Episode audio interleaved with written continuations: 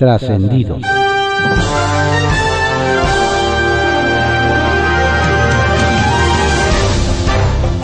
Continuamos con la audiosíntesis informativa de Adrián Ojeda Román, correspondiente a hoy, lunes 31 de enero de 2022. Demos lectura a algunos trascendidos que se publican en periódicos de circulación nacional. Templo Mayor, por Fray Bartolomé, que se publica en el periódico Reforma. ¿Quién sabe si es una buena noticia que Rocío Nale haya dicho, haya dicho que con la contrarreforma eléctrica no se expropiará ni un tornillo. El presidente prometió que con el tren Maya no se talaría ni un árbol y ya ven el desastre ecológico que resultó. Ante los legisladores de Morena, la Secretaría de Energía insistió en que a las empresas privadas de electricidad no las van a expropiar. Lo que no dijo es que sí las van a acorralar, a limitar, a ahorcar y si se puede, a quebrar tal vez sería menos dolorosa y más honesta la expropiación. El punto es que Nale afirmó que la idea es tener un mercado eléctrico justo y competitivo, asignándole a la CFE el 56% del pastel. ¿Por qué limitar a la empresa estatal? Si realmente tuviera capacidad de generación, confiabilidad y precios competitivos, nadie contrataría con los privados. Lo más extraño de todo es que la secretaria volvió a salir con la misma cantaleta de que las generadoras privadas de electricidad y sus clientes incurren en el delito de fraude fiscal. Si esto fuera cierto, ¿por qué no han presentado una sola denuncia penal? Ha de ser que se le fundió el fusible de la congruencia, o el SAT tiene otros datos. La candidatura de Salomón Jara en Oaxaca se está convirtiendo en un dolor de cabeza legal para Morena. Y no tanto por las impugnaciones de Susana Harp, sino por la de Alberto Esteba, que estaba balconeando duramente la falta de transparencia de su partido. El exalcalde de Álvaro Obregón ni siquiera fue considerado para la consulta con la que se decidió la candidatura de Jara pero cuando pidió a la Comisión de Transparencia toda la documentación de la dichosa encuesta, metodología, cuestionarios, archivos, calendario, etc., le contestaron que no la encuentran. Por increíble que parezca, el partido pidió una prórroga porque, según dijeron, no hayan nada de eso. Así que una de dos. O de plano guardaron la encuesta muy bien, o simple y sencillamente nunca existió y la decisión se tomó a dedazo. Y mientras siguen los jaloneos entre los morenistas que no resultaron ser tan diferentes como decían, Salomón Jara sigue sin poder iniciar campaña como precandidato único. ¡Qué lío! La bancada panista en San Lázaro contará con un nuevo fichaje. María Elena Pérez Jain será secretaria de la Comisión de Transparencia y formará parte de la Comisión de Vigilancia de la Auditoría Superior de la Federación. Dos espacios clave para la rendición de cuentas. ¿Y qué tan en serio se toman la salud en México? Bueno, pues el director del ISTE se trata el COVID con homeopatía. El director del IMSS es politólogo. El del INSABI es antropólogo y el encargado de la epidemia no cree en el cubrebocas ni en las vacunas para niños. Salud. Bajo reserva, que se publica en el periódico El Universal. ¿Ampliarán el recorrido del tren Maya? Ayer en su primera gira del año, el presidente Andrés Manuel López Obrador estuvo en Cancún, Quintana Roo, en donde supervisó los avances del tren Maya, el cual garantizó que estará listo para diciembre de 2023. Sin embargo, nos detallan, estaba tan entusiasmado de anunciar la ampliación del Parque Nacional del Jaguar en Tulum que comentó que el tren Maya tendría 2.500 kilómetros de extensión, cuando hasta el día de hoy se ha informado que la obra ferroviaria recorrerá 1.500 kilómetros. ¿Será que hay algún plan para extender el tren Maya y pueda llegar hasta la Ciudad de México? ¿O será que solo fue un pequeño error? Monreal libra el fuego amigo.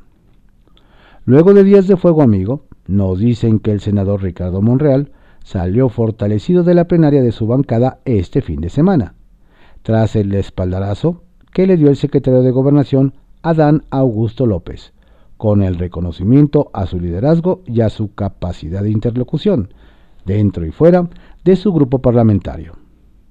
Además nos hacen ver, fracasaron quienes pretendían someterlo a juicio sumario al acusarlo de la creación de la Comisión Especial para Veracruz, tema en el que el senador zacatecano tuvo que rectificar para desactivar y quitarle argumentos a sus detractores, en aras de la unidad.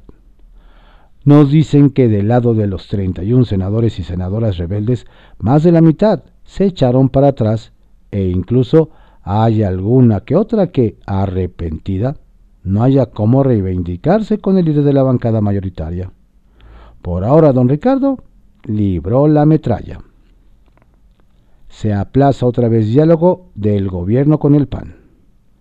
Nos platican que las mesas de trabajo entre el PAN y el gobierno federal, que iniciarían hoy 31 de enero, se pospusieron por segunda vez.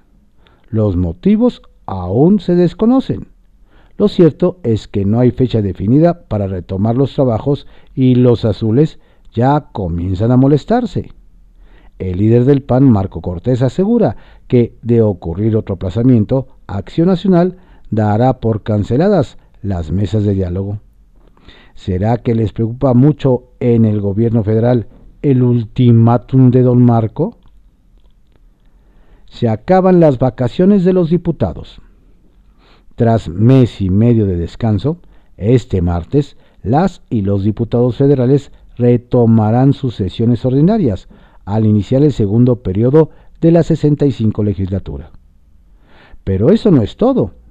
A ello se suma que desde hoy y hasta el jueves hay debates de Parlamento abierto de la reforma eléctrica, mientras que los partidos PT, Partido Verde, MC y PRI estarán realizando sus reuniones plenarias que Morena, PAN y PRD ya realizaron. Mañana serán los petistas quienes tendrán su plenaria privada, y a diferencia de sus hermanos guindas, quienes asumieron la austeridad y lo hicieron dentro de la Cámara, ellos la harán en un hotel ubicado en el Paseo de la Reforma. Entre sus invitados especiales destacan el titular de la CEGOP, Adán Augusto López, la secretaria de Energía, Rocío Nale, y el titular de la Comisión Federal de Electricidad, Manuel Bartlett. Trascendió, que se publica en el periódico Milenio trascendió que la senadora morenista Mónica Fernández Balboa tuvo un pésimo domingo, pues con la polémica por la desaparición de la Comisión Especial para Veracruz, aún reciente, tuvo la idea de compartir en plataformas digitales un comunicado en el que condena la detención del secretario técnico de la Junta de Coordinación Política, José Manuel del Río Virgen. Esta acción la forzó, primero, a ofrecer disculpas a sus compañeros y luego a solicitar la solidaridad de todos ante el linchamiento que protagonizó en redes sociales, donde el reclamo principal fue haberse olvidado en su pronunciamiento de las víctimas de abuso de autoridad en aquella entidad. Trascendió que los diputados federales del PRI, su coordinador parlamentario Rubén Moreira y el dirigente nacional Alejandro Moreno celebrarán hoy en la sede del tricolor su reunión plenaria de la que surgirá la agenda legislativa para el nuevo periodo de sesiones que comienza mañana. Lo que no deja de llamar la atención es la decisión de los dirigentes pristas para sesionar y definir su programa en lo oscurito, algo que no hacían ni cuando encabezaban el otrora partidazo en el poder. Trascendió que el presidente del Congreso de Guerrero, Alfredo Sánchez, aprovechó un vacío legal para nombrar a la encargada de la Auditoría Superior del Estado, Natividad Pérez Guinto, a la cual se le dieron instrucciones de colocar a personas específicas como auditores especiales y directores generales. Esta laguna jurídica se explica porque desde agosto de 2021 el morenismo no tiene mayoría y ha tenido que recurrir a estas maniobras, aunque se sabe que esos nombramientos salieron del escritorio de Félix Salgado Macedonio, senador con licencia dedicado a la revocación de mandato. Trascendió que luego de que la Ciudad de México obtuvo el récord Guinness por ser la ciudad más conectada del mundo con 21.500 puntos de Internet, el municipio de Querétaro no se quedó atrás y creó la coordinación de innovación para convertirse en una ciudad de conocimiento que genere y atraiga empresas. El presidente municipal, Luis Nava, está convencido de que la economía creativa es la que mayor valor aporta en la era actual y la de máximo crecimiento a escala internacional con México como uno de los principales consumidores digitales. Kiosco, que se publica en el periódico El Universal. Diputado Verde. No es ratero, pero sí homofóbico. Al que no le ha ido nada bien por andar hablando sin pensar lo que dice, nos aseguran, es al diputado del Partido Verde en Colima, Roberto Chapula, quien durante la última sesión ordinaria del Congreso local se aventó una de esas declaraciones desafortunadas de las que nadie sale bien parado. A mí me pueden acusar de todo menos de ratero ni de joto. En este sentido, nos recuerdan que la declaración homofóbica caló profundo, ya que don Roberto fue presidente de la Comisión de Derechos Humanos de Colima y muchos consideran que sus dichos son muestra de la simulación que hubo en la comisión durante su periodo.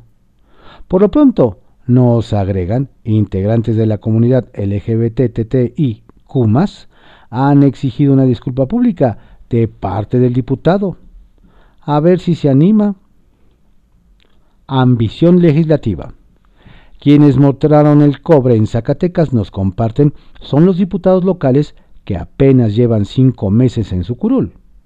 Según nos relatan a iniciativa del legislador Gerardo Ramírez Muñoz del PT, el Congreso local busca que los 58 ayuntamientos avalen la propuesta constitucional para permitir la partida herramientas legislativas que les permita acceder a 200 mil pesos por diputado para ayudas sociales y que es un momento y que en su momento se usó para contratar a empresas de asesorías legislativas. Pero hace cuatro años fue derogada por lo que ahora el balón está en la cancha de las alcaldías, que decidirán si permiten o no lo que muchos ven como un abuso, lejos de sus promesas de campaña y la austeridad. ¿Se saldrán con la suya? De resistencia y cashlanes.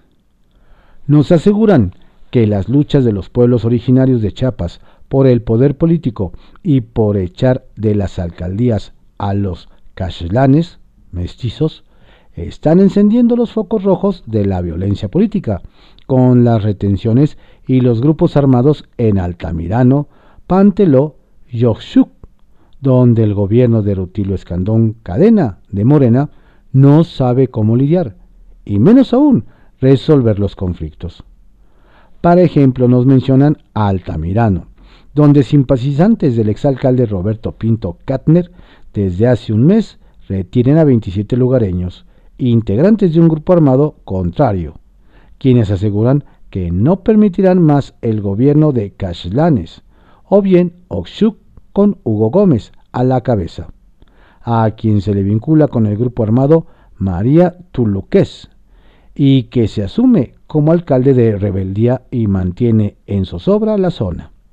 El caso más dramático, nos dicen finalmente, es Panteló, gobernado por un consejo local respaldado por el grupo armado El Machete, donde nadie da razón de la desaparición hace más de seis meses de 21 pobladores. Sacapuntas, que se publica en El Heraldo de México. Conflicto en puerta.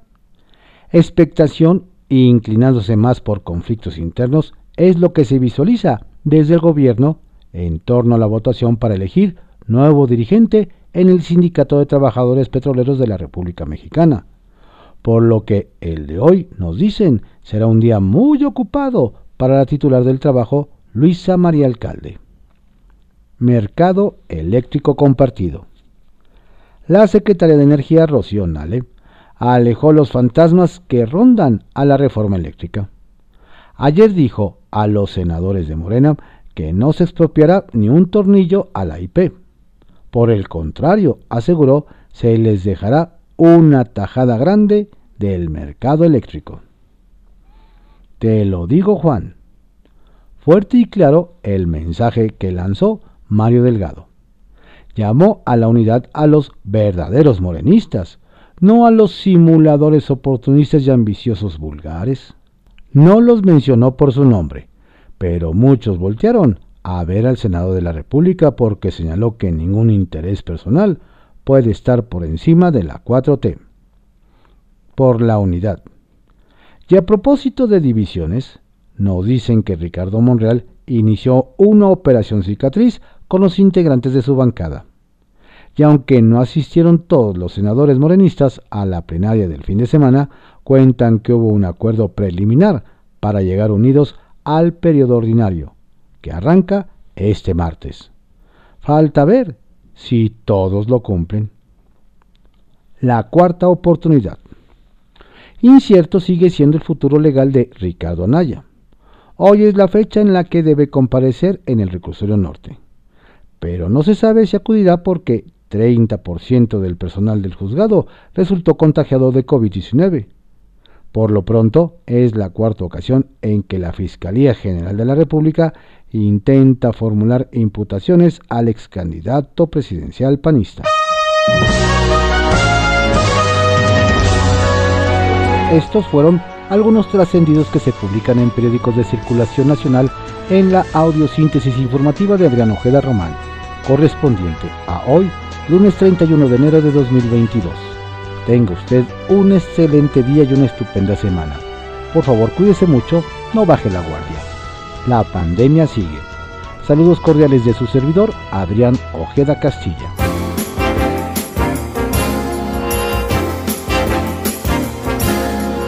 Would you like to ride in my beautiful balloon? Would you like to ride